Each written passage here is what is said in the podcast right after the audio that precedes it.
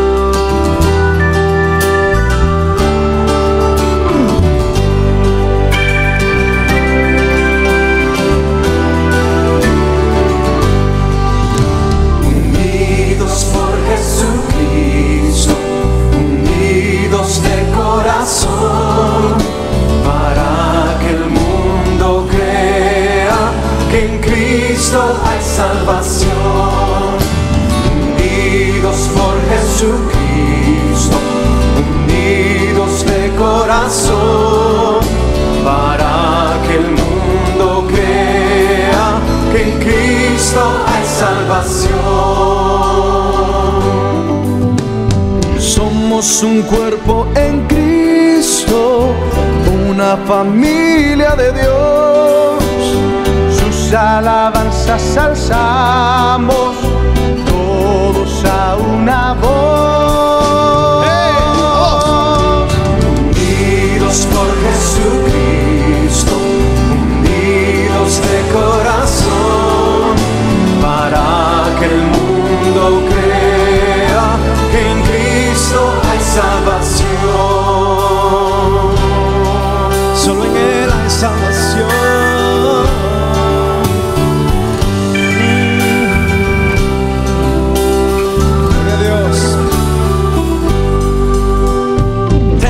Necesito, mi hermano. Forjemos lazos de amor.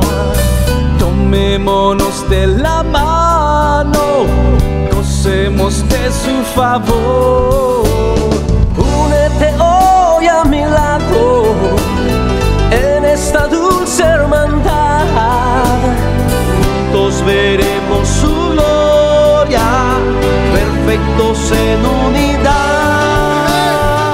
Unidos en Jesucristo, unidos en el amor, en este nuevo tiempo y en este nuevo comienzo aquí en la programación de la frecuencia 1.28, frecuencia de la familia. Su hermano en Cristo, el pastor Roberto Alfaro, les saluda y les damos una cordial bienvenida a este tiempo especial de la palabra con el tema acerca del liderazgo. La importancia de un liderazgo, la importancia en el hogar, en el, en- en trabajo, en la sociedad, en las comunidades en las que radicamos, en la universidad, donde quiera que nos encontramos, el labor, la labor fundamental de un líder. Así es que bienvenidos a este tiempo especial 1.28, frecuencia de la familia.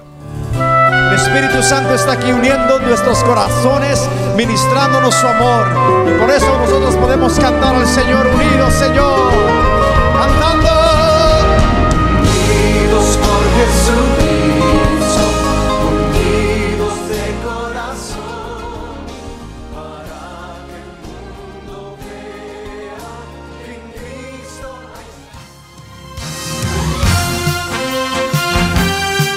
la Universidad de la Familia.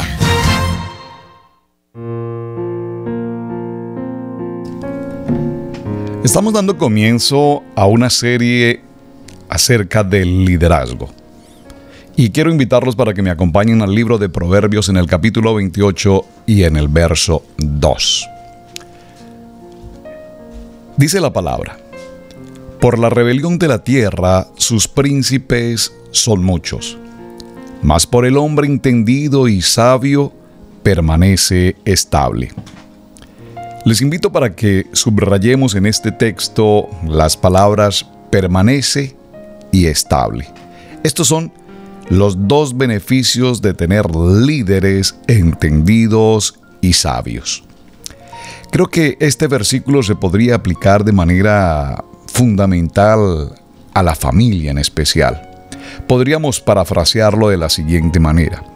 Una familia será entendida y estable si la guía de un buen líder está al frente. Yo mismo podría decir esto en un negocio, eh, en la universidad, en la compañía que tú desarrollas, en tu empresa y por supuesto en la iglesia. La Biblia al día mm, dice a este texto de Proverbios 28.2 de la siguiente manera. Con dirigentes honrados y sensatos hay estabilidad. Así es que hay pocas cosas realmente en la actualidad que se necesitan más en la vida que la estabilidad. La necesitamos en nuestros hogares, en nuestra nación, en el mundo que vivimos, en medio de cambios bruscos y perturbaciones, necesitamos estabilidad. ¿Y cómo logramos esa estabilidad? La logramos a través, por medio y fundamentados en el liderazgo. Por eso, desarrollaremos esta serie aproximadamente en 11 secciones, desarrollando cada texto a la luz de la palabra, y tomaremos en este texto el libro de Nehemías, un modelo maravilloso para hablar de liderazgo. Si aumenta el liderazgo y aumentan las tareas, entonces, mis amados, encontraremos estabilidad. Pero si existen más tareas que líderes, sin lugar a dudas, todo proyecto se derrumbará. Así es que vamos a hablar, repito, en el libro de Nehemías cosas eh, fascinantes sobre los principios, los fundamentos de un líder. Este será nuestro texto que nos acompañará a lo largo de esta serie. Y déjeme decirle que por años todo lo que yo podía saber acerca de Nehemías era que su estatura era muy baja y eso la Biblia no lo indica. Pero eso era todo lo que podía saber de él. Sin embargo, cuando vamos a la Biblia y desarrollamos este texto del libro de Nehemías, vemos que más que un hombre de baja estatura, nos mostrará las cualidades, las funciones, las características, el entorno de un líder. Y por supuesto a través de su ejemplo y a través de la Biblia veremos todo este proceso.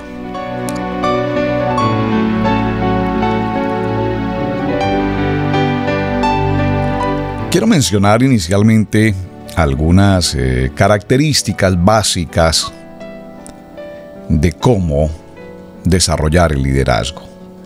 Algunos principios mm, necesarios para un líder. En primer lugar, nada sucede hasta que alguien proporciona el liderazgo. Esta es una ley fundamental en la vida.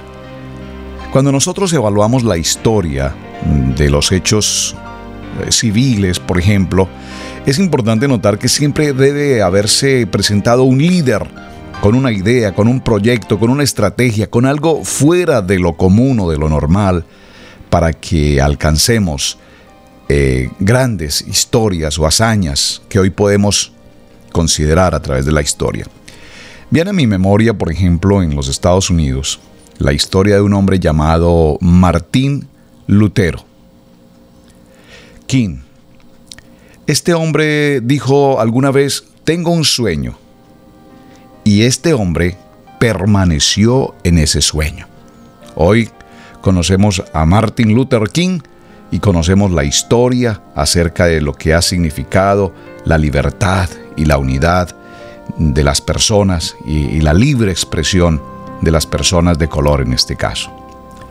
Otro ejemplo que puedo mencionar respecto de los sueños es precisamente un caso muy conocido en el mundo cuando el presidente John F. Kennedy dijo esta frase famosa, vamos a poner un hombre en la luna al final de la década. Y evidentemente así sucedió. Ahora, ¿cuáles de las actividades y de los sueños que nosotros hemos tenido a nivel de familia, de matrimonio, como padres, como sacerdotes de hogar, han logrado avanzar o sencillamente se han quedado en el camino y simplemente nunca jamás fueron parte de la vida real de ese sueño que algún día teníamos? El libro de jueces, por ejemplo, nos habla de siete ciclos de altibajos y el último versículo del libro de jueces, es decir, en el capítulo 21, verso 25 del libro de jueces, dice, en aquella época no había rey en Israel, cada uno hacía lo que le parecía mejor. Donde no hay liderazgo, la gente hace según su propio parecer, es decir, cuando no hay un liderazgo, encontramos absoluta inestabilidad. Por favor, tenga presente esto. Varón, sacerdote de hogar, esposo, padre de familia, líder de familia. Si no eres el líder en tu hogar como hombre, eso nos lleva a una gran conclusión y es que, sin lugar a dudas, tu hogar estará en inestabilidad. Número dos en estas características para un líder. Liderazgo significa influencia. Si tuviera que resumir el significado de lo que es ser un líder, tendríamos que llevarlo a una sola palabra. Influencia, influenciar. Ahora, la influencia puede ser para bien o por supuesto puede ser para mal. Hay líderes dinámicos, y me permiten la expresión, positivos, así como hay líderes retraídos y si me permiten la expresión, negativos.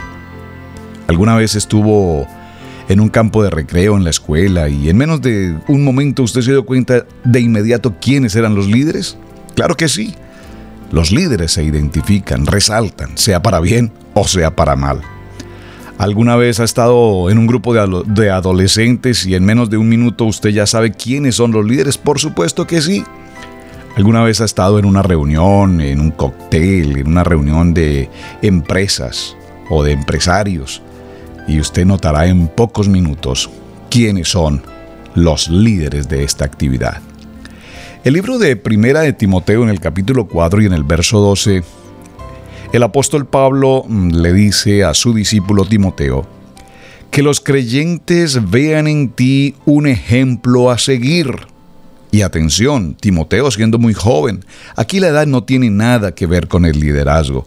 Usted puede ser un, líder, una persona influyente a cualquier edad.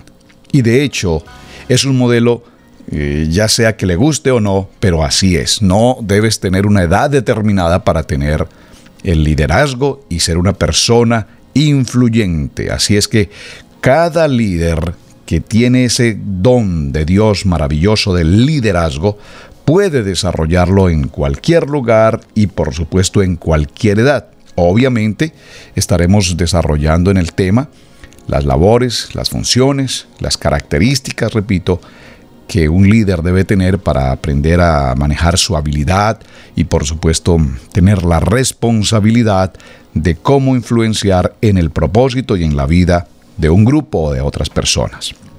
Número 3. La prueba del liderazgo es, sin lugar a dudas, que alguien te está siguiendo.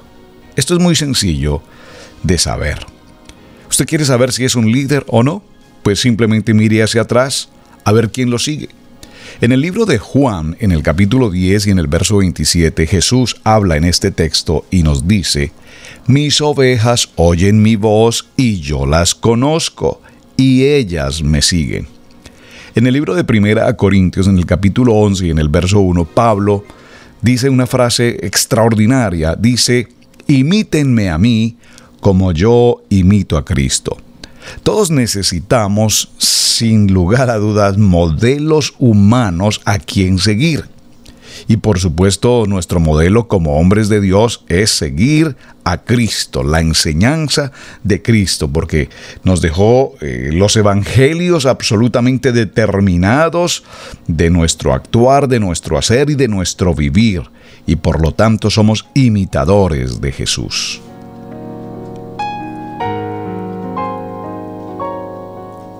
Hay una frase muy interesante dicha por un hombre muy conocido también, el señor John Maswell, que seguramente usted alguna vez ha escuchado. Él dice esta frase, el que piensa que es líder y nadie lo está siguiendo, pues solamente ha salido a caminar. El liderazgo no tiene absolutamente nada que ver, atención mis hermanos, con títulos o reconocimientos o, academias o, posición de hombres. Tiene que ver con ejercer influencia.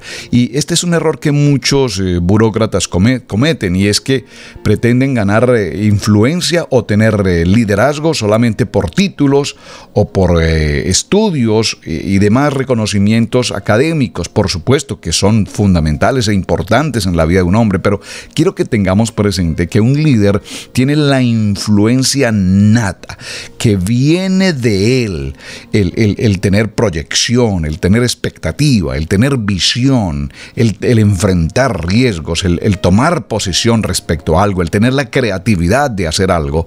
Esto no se logra simplemente con obtener títulos, es algo que viene en nuestro corazón y desarrollamos, por supuesto, esa visión. Por lo tanto, si usted tiene que decirle a la gente que usted es el líder, pues si usted tiene que recordarles a las personas que usted es el líder, entonces mi amado, déjame decirte con todo mi amor, definitivamente no lo eres. Si como pastor de una iglesia, que es mi labor, y, me coloco al frente los días domingos en el púlpito o durante los servicios eh, en diferentes ocasiones, y yo debo recordarle a los miembros de la iglesia que yo soy el pastor y que yo soy la autoridad, pues definitivamente eso significa que no tengo ni el liderazgo, ni tengo la influencia a mi favor. Así es que mis amados hermanos, el líder es una persona de influencia y se identifica porque tiene, por supuesto, personas que le siguen, que le respaldan, que apoyan y que reconocen su liderazgo. Atención. Número 4. Y esto es bien importante. La base fundamental de un líder es el carácter y no el carisma. Nosotros, eh, o muchos de nosotros, vemos en la televisión, por ejemplo, a evangelistas eh, presentando sus mensajes y vemos que tienen un tremendo carisma, pero si les conociéramos de manera personal, posiblemente nos daríamos cuenta que tienen un muy mal carácter, grandes defectos de carácter. Por lo tanto, mis amados hermanos, la base del liderazgo radica precisamente en el carácter y no en el carisma. Ahora, recordemos, por supuesto, cómo Jesús era un hombre extraordinariamente carismático, dice la Biblia, cómo las gentes se acercaban, las gentes querían escucharlo, las gentes querían incluso tocarle, los niños se acercaban a él porque la persona carismática es una persona que tiene, por supuesto, ese agrado, esa, esa confiabilidad de las personas que están a su entorno, que lo, que lo identifican, que lo reconocen, que encuentran esa persona agradable. Pero atención, repito que el carisma no es la base fundamental de un líder, es su carácter, es decir, debe tener la claridad absoluta su credibilidad, su influencia, su responsabilidad, su determinación como líder debe ser absolutamente clara y definida. Por supuesto necesitamos tener carisma, ser personas agradables, ser personas comunicativas, ser personas mm, allegadas, pero ante todo tener carácter. ¿Y cómo logramos ese carácter? A través de una palabra muy importante que se llama reputación. ¿Qué es la reputación? Pues la reputación es que usted tiene carácter, es decir, que las personas lo pueden identificar como una persona, voy a decirlo con esta palabra, absolutamente seria, responsable, comprometida. Lo decía el doctor Moody, dijo alguna vez, carácter es lo que usted es en la oscuridad cuando nadie lo está viendo. Hmm, qué interesante. En el libro de Primera Timoteo, en el capítulo 3, en el verso 1 en adelante, Pablo especificó las características de los líderes de la iglesia. Y esta lista de características que él, que él, señaló, pues las veremos en el desarrollo de esta charla durante diferentes sesiones. Y vamos a estar mencionando cómo el liderazgo no está basado específicamente en lo académico, repito, sino en el carácter, es decir, en lo que usted es como persona. Ahora, es importante notar que hay líderes de todo tipo, por supuesto. Hay líderes de todo tipo, de todas las formas, de todos los tamaños, de temperamento. Eh, no hay definitivamente una personalidad única para ser líderes.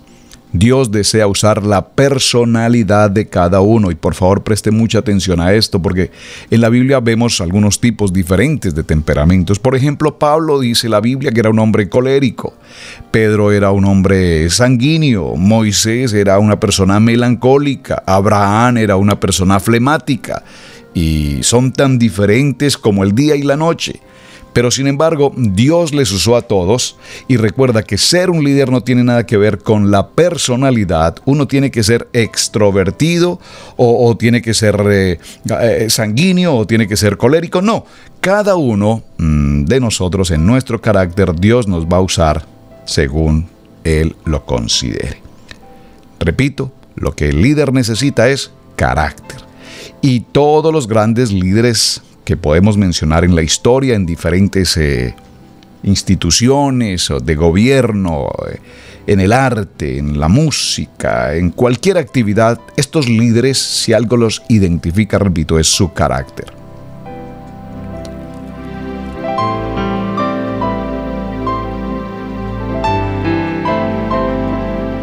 Cuando estudiamos en el libro de Nehemías, vamos a ver eh, un hombre de Dios, un tipo de persona muy común, pero que realizó cosas extraordinarias. Y repito, este modelo de Nehemías nos mostrará precisamente el carácter de este hombre para que podamos tomar como base y fundamento este libro.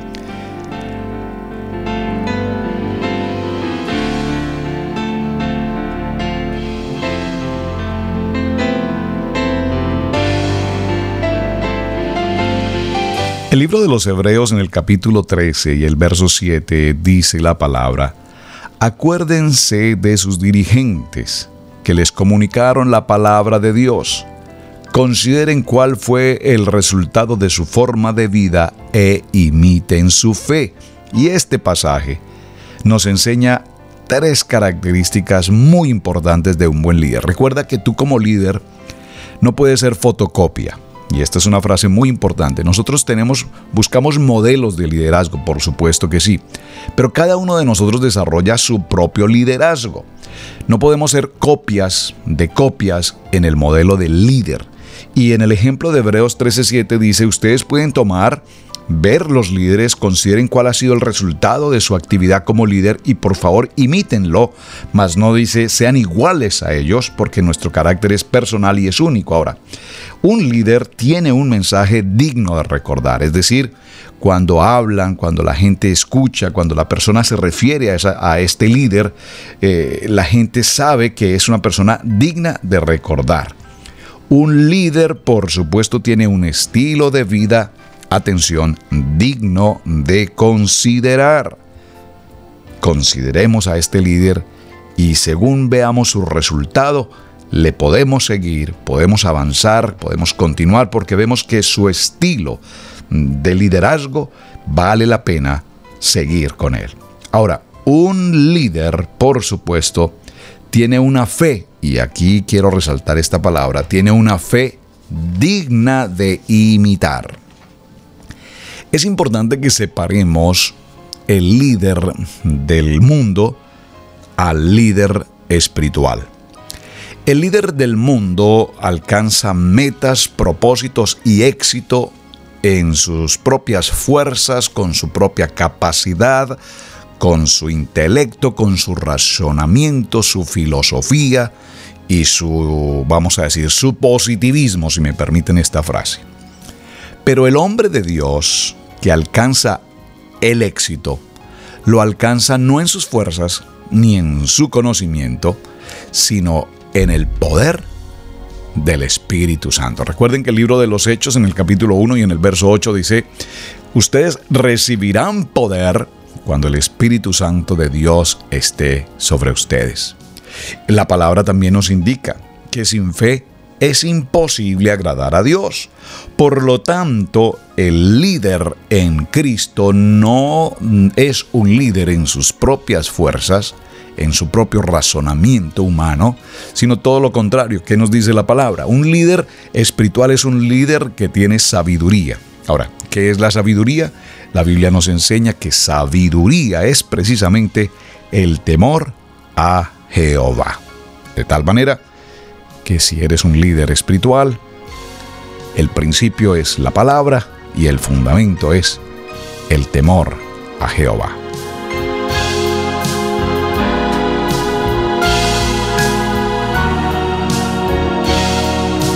El aspecto número 5 en, en, en los principios de un líder es que el líder puede aprender, es decir, a ser líder.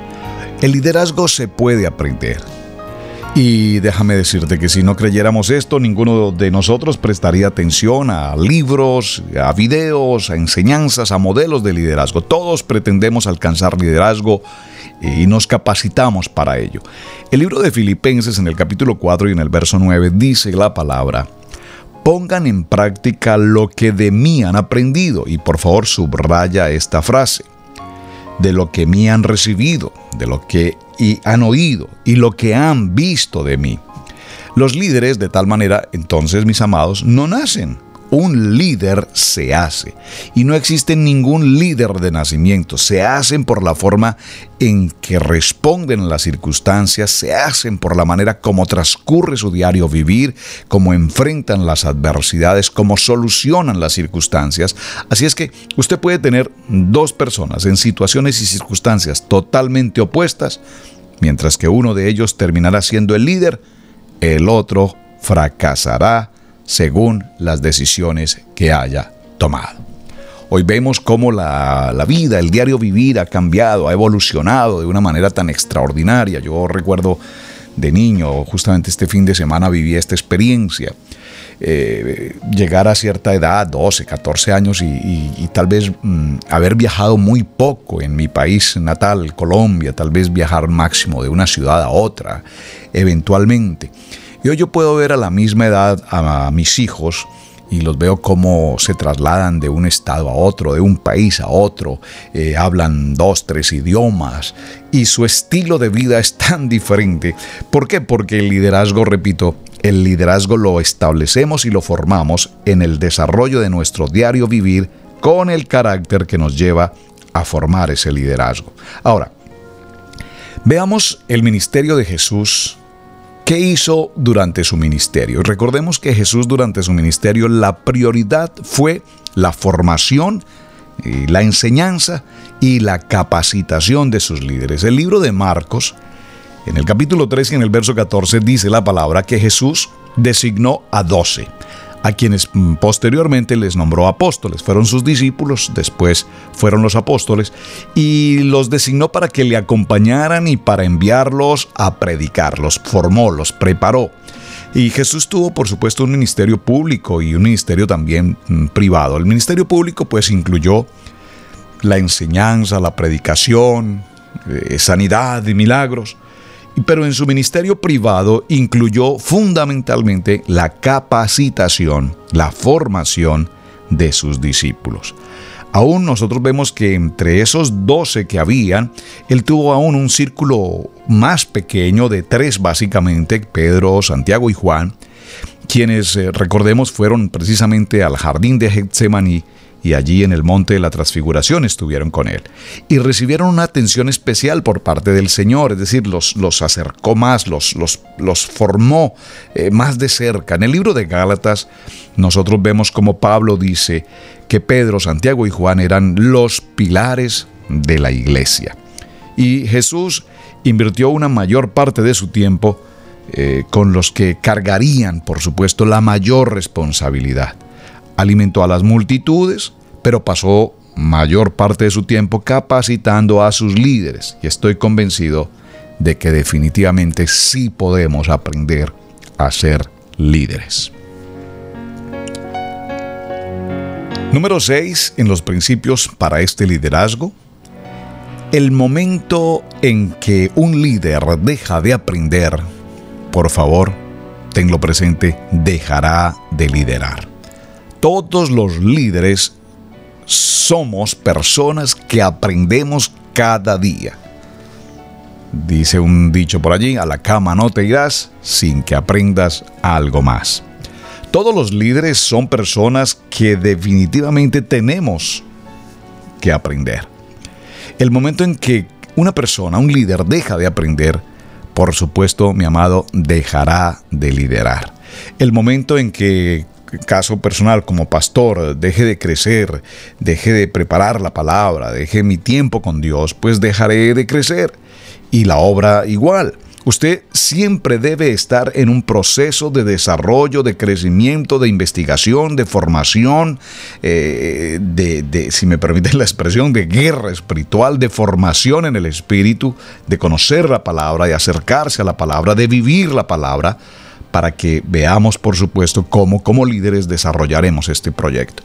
Y Nehemías, pues es el modelo que tenemos, por supuesto, Dios lo preparó, Dios lo usó, pero también vemos cómo la influencia de Nehemías tenía un fundamento, y lo veremos en otra sección, y era precisamente a través de la oración y del ayuno, por supuesto. El libro de Eclesiastés, en el verso 10, capítulo 10, verso 10, una cita extraordinaria, Eclesiastés 10, 10, dice la palabra, si el hacha pierde su filo y no se vuelve a afilar, hay que golpear con más fuerza. Hmm. Así es el éxito, mis hermanos. El éxito radica en una acción sabia. Si usted tiene un hacha sin filo y está cortando madera, requerirá más energía. Se cansará más rápido, se agotará, por supuesto. Pero si usted tiene un hacha con un muy buen filo y está permanentemente afilando su hacha, sin lugar a dudas rendirá más, sin lugar a dudas eh, guardará energía eh, su trabajo será más inteligente, eh, será un trabajo más rendidor y por supuesto un trabajo arduo, pero un trabajo más sencillo producirá mejores resultados.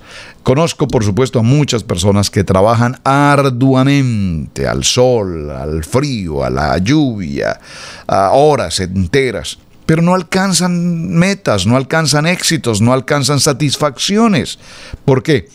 porque trabajan con afán, trabajan eh, desgastados, trabajan no muy inteligentemente y por supuesto pierden todo un esfuerzo. Así es que, mis amados, en este principio fundamental del liderazgo, y para entrarnos un poco al contexto bíblico, permítame hacer una breve reseña de lo que es el libro de Nehemías y su trasfondo, su trasfondo histórico. La ciudad de Jerusalén, recordemos, en Israel, fue destruida en el año 586 a.C. Recordemos que los judíos fueron deportados y llevados a Babilonia, lo que hoy conocemos como Irak. Ellos tenían que pasar allí 70 años de cautiverio, pero en el año 537, el primer grupo de, de judíos ah, obtuvo un permiso para regresar. Y en el año 516, el templo fue reconstruido, muy importante. Luego, en el año 458, Esdras dirigió al segundo grupo de judíos en su viaje de regreso a Jerusalén. Y aquí es bien importante que tengamos presente la continuidad, la unidad del escrito entre Edras y Nehemías. Muy importante.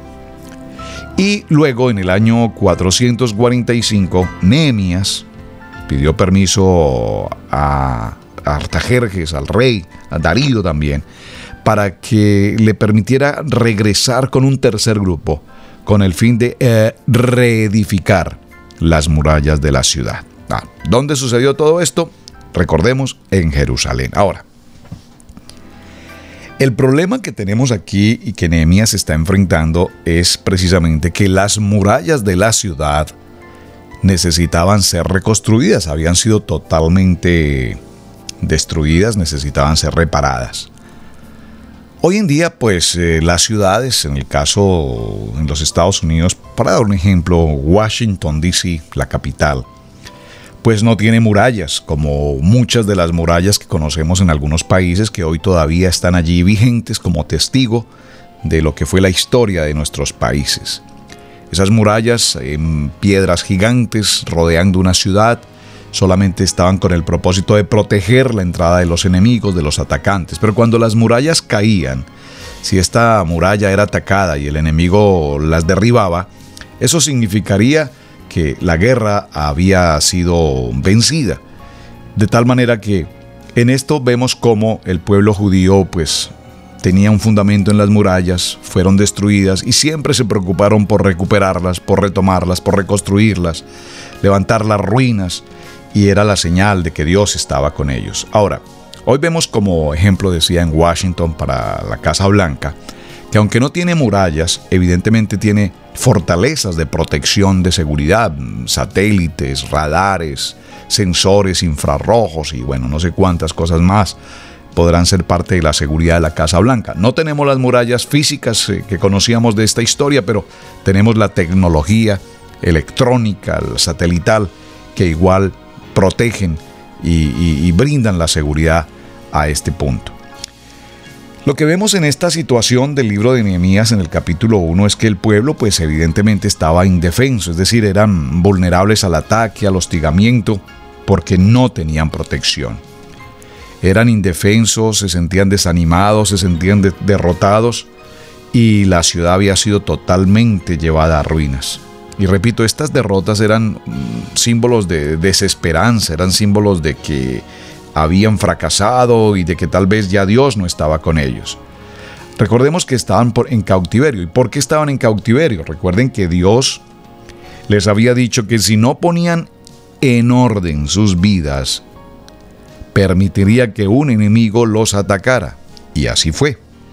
Pero ahora les estaba permitiendo regresar a Jerusalén y el templo fue reconstruido. Sin embargo, la ciudad seguía en escombros, ah, reinaba el desorden, las murallas estaban destruidas, las gentes vivían en afrenta, dice Nehemías 1, es decir, con escombros, vivían desalentados, derrotados, desanimados, deprimidos. Y la pregunta que podríamos hacernos frente a esta historia es, ¿qué hace usted cuando se encuentra frente a una situación similar? Es decir, no cumple no puede cumplir con sus compromisos, con sus rentas, con sus obligaciones, con la satisfacción en su familia, en su hogar, sus hijos, y nos encontramos tal vez exactamente en la misma posición. Nuestras eh, barreras, nuestras murallas fueron derribadas y nos sentimos en una mala situación. El libro de Nehemías en el capítulo 1 dice puntualmente esta palabra. Estas son las palabras de Nehemías, hijo de Jacalías en el mes de Kislelú del año 20, estando yo en la ciudadela de Susa, llegó Jonaní, uno de mis hermanos, junto con algunos hombres de Judá. Entonces les pregunté por el resto de los judíos que se habían librado del destierro y por Jerusalén. Ellos me respondieron, los que se libraron del destierro y se quedaron en la provincia están enfrentando una gran calamidad y humillación. La muralla de Jerusalén sigue derribada con sus puertas consumidas por el fuego. Y aquí es importante que las puertas, mm, lo vamos a ver un poco más adelante, pero la, mención de las puertas tiene un gran significado. Al escuchar esto, dice Nehemías, el libro de Nehemías, me senté a llorar, hice duelo por algunos días, ayuné y oré al Dios del cielo y le dije, y aquí hay algo que también quiero resaltar. El libro de Nehemías, en la medida que nos muestra el liderazgo, si hay algo interesante en el libro de Nehemías es las oraciones. Oraba, oraba, oraba, dice. Y, y, al escuchar esto me senté a llorar, hice duelo por algunos días, ayuné y oré al Dios del cielo y le dije. Y vean lo interesante, observe. Nehemías primero dice, estaba en la ciudadela de Susa, en primer lugar. Observe que este capítulo fue escrito en primera persona, es decir, su escritor es evidentemente Nehemías. Este es como su diario. Tenemos un relato personal de un hombre de influencia, de un líder, y no es una experiencia que él cuenta de otra persona, es un relato directo. Este relato mm, lo hizo y obtuvo permiso del rey para poderlo desarrollar, para poder desarrollar toda esta experiencia que él había vivido frente a las murallas de Jerusalén y, todo lo que significaría el proceso de reedificar este, este, este tema. Empezamos entonces a ver ese, ese llamamiento del líder. Él dice que estaba en la ciudad de Susa, y Susa no era la capital, obviamente, del imperio persa, pero sí era algo así como una sede o una mm, oficina del, del rey, algo así, una embajada, puedo decirlo, tal vez la palabra sea la más adecuada. De tal manera que cuando nosotros vemos esta situación, eh, eh, Nehemías estaba allí y trabajaba directamente para el rey. Y dice la Biblia que su trabajo era, en el verso 11 lo encontramos, dice, yo era el copero del rey.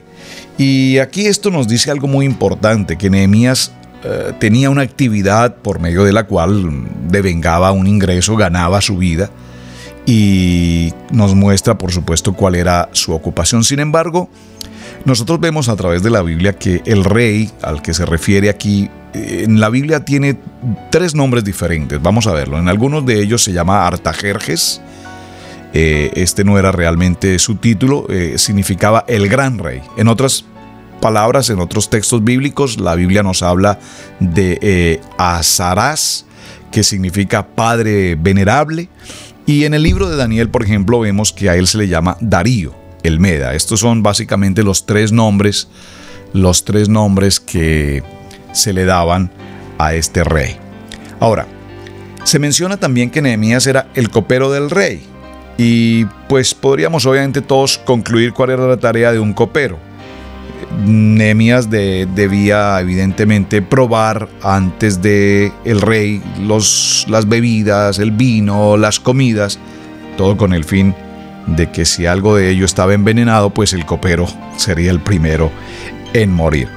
Pero sin embargo, también podemos ver a la luz de la palabra y del texto que estamos tomando, que no solamente Nehemías era el, copero, si me permite decir el simple copero, sin, sin querer poner diminutivo el trabajo, porque pues no es un simple copero el que expone su vida frente a una situación como, como esta, de probar los alimentos.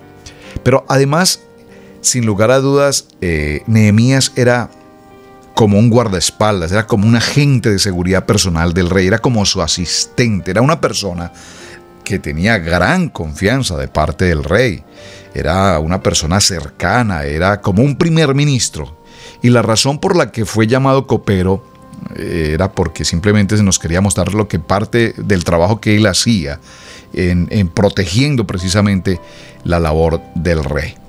Ahora, es importante señalar que una característica para ejercer esta labor como copero sin absoluta certeza es que era un hombre absolutamente fiel, es decir, el rey debía confiar con absoluta claridad en su copero. Y esa fidelidad es importante porque nos está hablando de uno de los principios del líder. Quizá mm, cuando nosotros vemos que fueron llevados los judíos en cautiverio, hacia Babilonia y deberían estar allí por más de 70 años, nosotros vemos cómo este hombre logró ganarse el aprecio, el reconocimiento del rey para que llegase obviamente a ocupar esta posición. Ahora, la reacción de Nehemías que vemos en el versículo 4 al preguntar por la situación de Jerusalén, dice el verso 4, al escuchar esto, me senté a llorar, hice duelo por algunos días, ayuné y oré al Dios del cielo. Nosotros podemos ver con claridad cómo Nehemías evidentemente reaccionó. Y dice la Biblia que reaccionó básicamente de cuatro maneras. Número uno, lloró. Número dos, hizo duelo. Número tres, ayunó. Y número cuatro, oró. Es decir, tomó las noticias el informe que le estaban presentando muy en serio, se entristeció por todo lo que había escuchado, se preocupó por el pueblo de Dios y dijo, oré. Y luego en los siguientes versículos, después del versículo 4 que estamos tomando, al verso 11, nos narra la oración que él hizo. Y observe que, ¿qué dice? Por algunos días, y aquí por favor subraye esta palabra, por algunos días, dice, no oró un día solamente, sino por algunos días estuvo orando. ¿Cuánto tiempo oró? El versículo 1 nos dice que fue en el mes de Quisquelú cuando escuchó las noticias. En el capítulo 2 del primer versículo dice que en el mes de Nisan del año 20 de Artajerjes tuvo la oportunidad de ir a Jerusalén. Él había estado orando durante todo ese tiempo, es decir, estamos hablando de cuatro meses. Y Nehemías ha estado orando, ha llorado, ha ayunado, ha tenido duelo por esta situación, pero tomó una situación muy en serio que le afectó profundamente en su corazón, oró durante cuatro meses y Nehemías vemos con claridad a lo largo del estudio bíblico de Nehemías cómo era un hombre de total oración. Hay evidentemente para que tengas presente esto, 11 registros en el libro de Nehemías de las oraciones que él realizaba y las vamos a estar compartiendo porque cada una de ellas es muy importante en la vida del líder.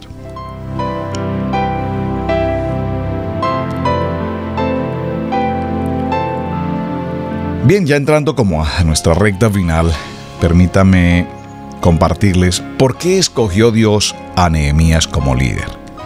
Importante pregunta, ¿por qué me escogió Dios como padre de familia, de mis hijos, de mi esposa?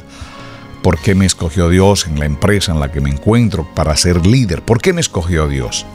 Y observen que de todas las personas, la pregunta es, ¿por qué escogió Dios a Nehemías si era el copero del rey y por supuesto de un rey pagano? Vamos a ver tres razones fundamentales. Número uno, Nehemías era sensible a las necesidades a su alrededor.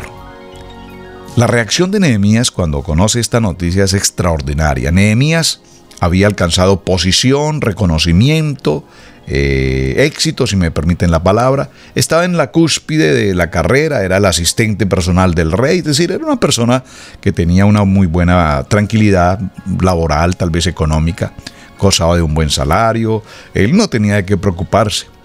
Pero el problema en Jerusalén podría haberle parecido algo ajeno. Es simplemente yo ya no estoy allí, ya esto ha pasado, no tiene nada que ver con nosotros. Sin embargo, él, ante la reacción del problema de Jerusalén, inmediatamente dice que tomó una decisión y escuchó lo que estaba pasando con su pueblo, se afectó, se desanimó y tomó una situación muy en serio. Durante las siguientes semanas que vamos a estar desarrollando el tema de liderazgo, vamos a ver cómo un líder, repito, necesita evidentemente ser muy sensible a las necesidades de la gente que tiene a su alrededor. Y nos podíamos preguntar cosas básicas como, ¿será que la gente que tenemos a nuestro alrededor tiene comida para hoy? ¿Pueden dormir con tranquilidad? Estamos en los Estados Unidos en temperaturas sobre los 100 grados Fahrenheit. ¿Será que las personas a nuestro alrededor tienen suficiente agua, aire acondicionado? ¿Qué preocupación tenemos por las personas, las familias que nos acompañan o están cerca a nuestra comunidad? Uno de los más importantes eventos de un líder, repito, es la sensibilidad acerca de quienes le rodean, las personas cercanas, el lugar, la ciudad, la comunidad, donde el Señor nos ha puesto. Número dos, Nehemías era un hombre digno de confianza. Digno de confianza lo vimos cual el rey confiaba plenamente en él, en lo que hacía y en lo que decía como su labor de copero. El libro de Lucas, en el capítulo 16, en el verso 10, este pasaje nos habla de cuatro formas cómo podemos probar nuestra fidelidad nos habla de cuatro maneras que Dios usa para probar nuestra fidelidad a fin de determinar si puede usarnos o no. Y una de esas maneras es cómo servimos en el ministerio de otros, antes de darnos nuestro propio ministerio. Otra manera tiene que ver con la forma como usamos el dinero. Para mí, para mí, para mí, o tenemos nuestro dinero para sembrar, para apoyar, para bendecir, para cumplir con los propósitos de Dios. La Biblia dice que la manera como administramos el dinero determina cuánto Dios puede bendecir una vida. Y esto viene a colación una enseñanza que compartí en la iglesia alguna vez y les decía a nuestros hermanos, no ganas más, no ganas más porque Dios no puede permitir que ganes más. ¿Y por qué? Me han preguntado. ¿Pero por qué, pastor? ¿Por qué dice eso?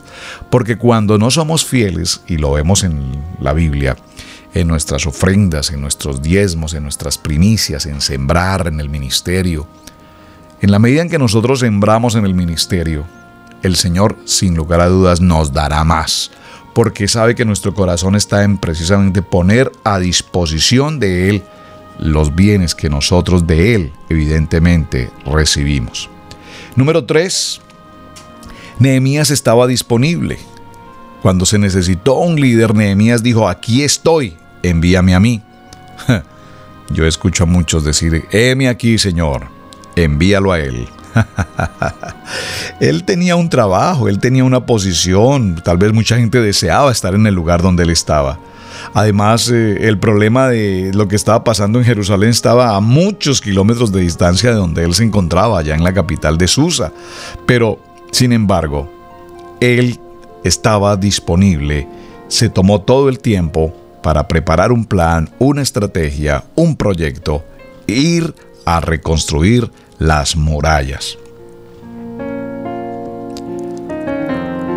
Algo muy interesante ya en este punto final, mis amados, Dios no está buscando habilidad en los líderes. No. Usted puede ser una persona muy habilidosa en, muchas áreas, en tener grandes dones y talentos, pero lo que Dios busca de un líder antes que las habilidades es específicamente, número uno, la credibilidad. Número dos, la confiabilidad. Y número tres, la disponibilidad. Estas cualidades dependen y son la base para que Dios nos dé la oportunidad de cumplir propósitos en nuestra vida. Así es que mis amados hermanos, credibilidad, confiabilidad y disponibilidad. ¿Cómo logramos todo esto? Creciendo en el carácter, en el carácter de Cristo, creciendo en el propósito para el cual Dios nos ha llamado, buscando no el beneficio personal, más el beneficio de la comunidad en el lugar donde Dios nos ha puesto. Mis amados, este ha sido un tiempo de universidad de la familia, este ha sido un tiempo hablando de el líder, la importancia, los elementos necesarios y básicos en la formación, el carácter de un líder. Hemos tomado como fundamento el libro de Nehemías. Ha sido nuestra primera reunión, vamos a decir nuestra introducción al tema. Y en los siguientes días estaremos avanzando bien profundo en este maravilloso tema propuesto a través de el liderazgo en el libro de Nehemías. Me despido. Es un privilegio servir al Señor Jesucristo. Su hermano en Cristo, el pastor Roberto Alfaro, le saluda, declarando toda bendición sobre sus vidas, sobre sus hogares, sus familias, su economía y, por supuesto, en su corazón, sirviendo al Señor. Recuerden nuestro portal en el internet www.radiogenesis128.org y para las redes sociales, Pastores Roberto y Pili Alfaro. Ahí estamos. Gracias por sus eh, comentarios, sus bendiciones, sus apoyos, el apoyo que nos brindan a través de sus mensajes. Muchísimas gracias. Y de nuevo, les espero aquí en este tiempo especial de Universidad de la Familia. Hasta pronto.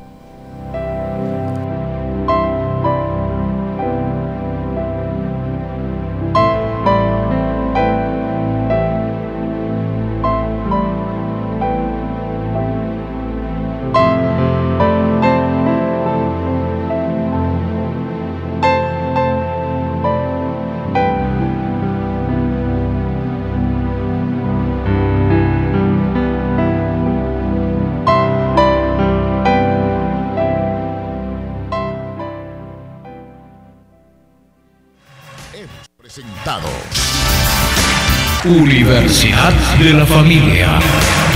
Con los esposos y ministros de Dios, Roberto y María del Pilar Alfaro. Seguro que esta programación ha bendecido su vida y estamos esperando su correspondencia. Para nosotros es una gran bendición poder servirle. Yo levantaré. Correo electrónico roberto y pili arroba hotmail.com Universidad de la Familia. Para bendición de la familia y la vida en pareja. El matrimonio.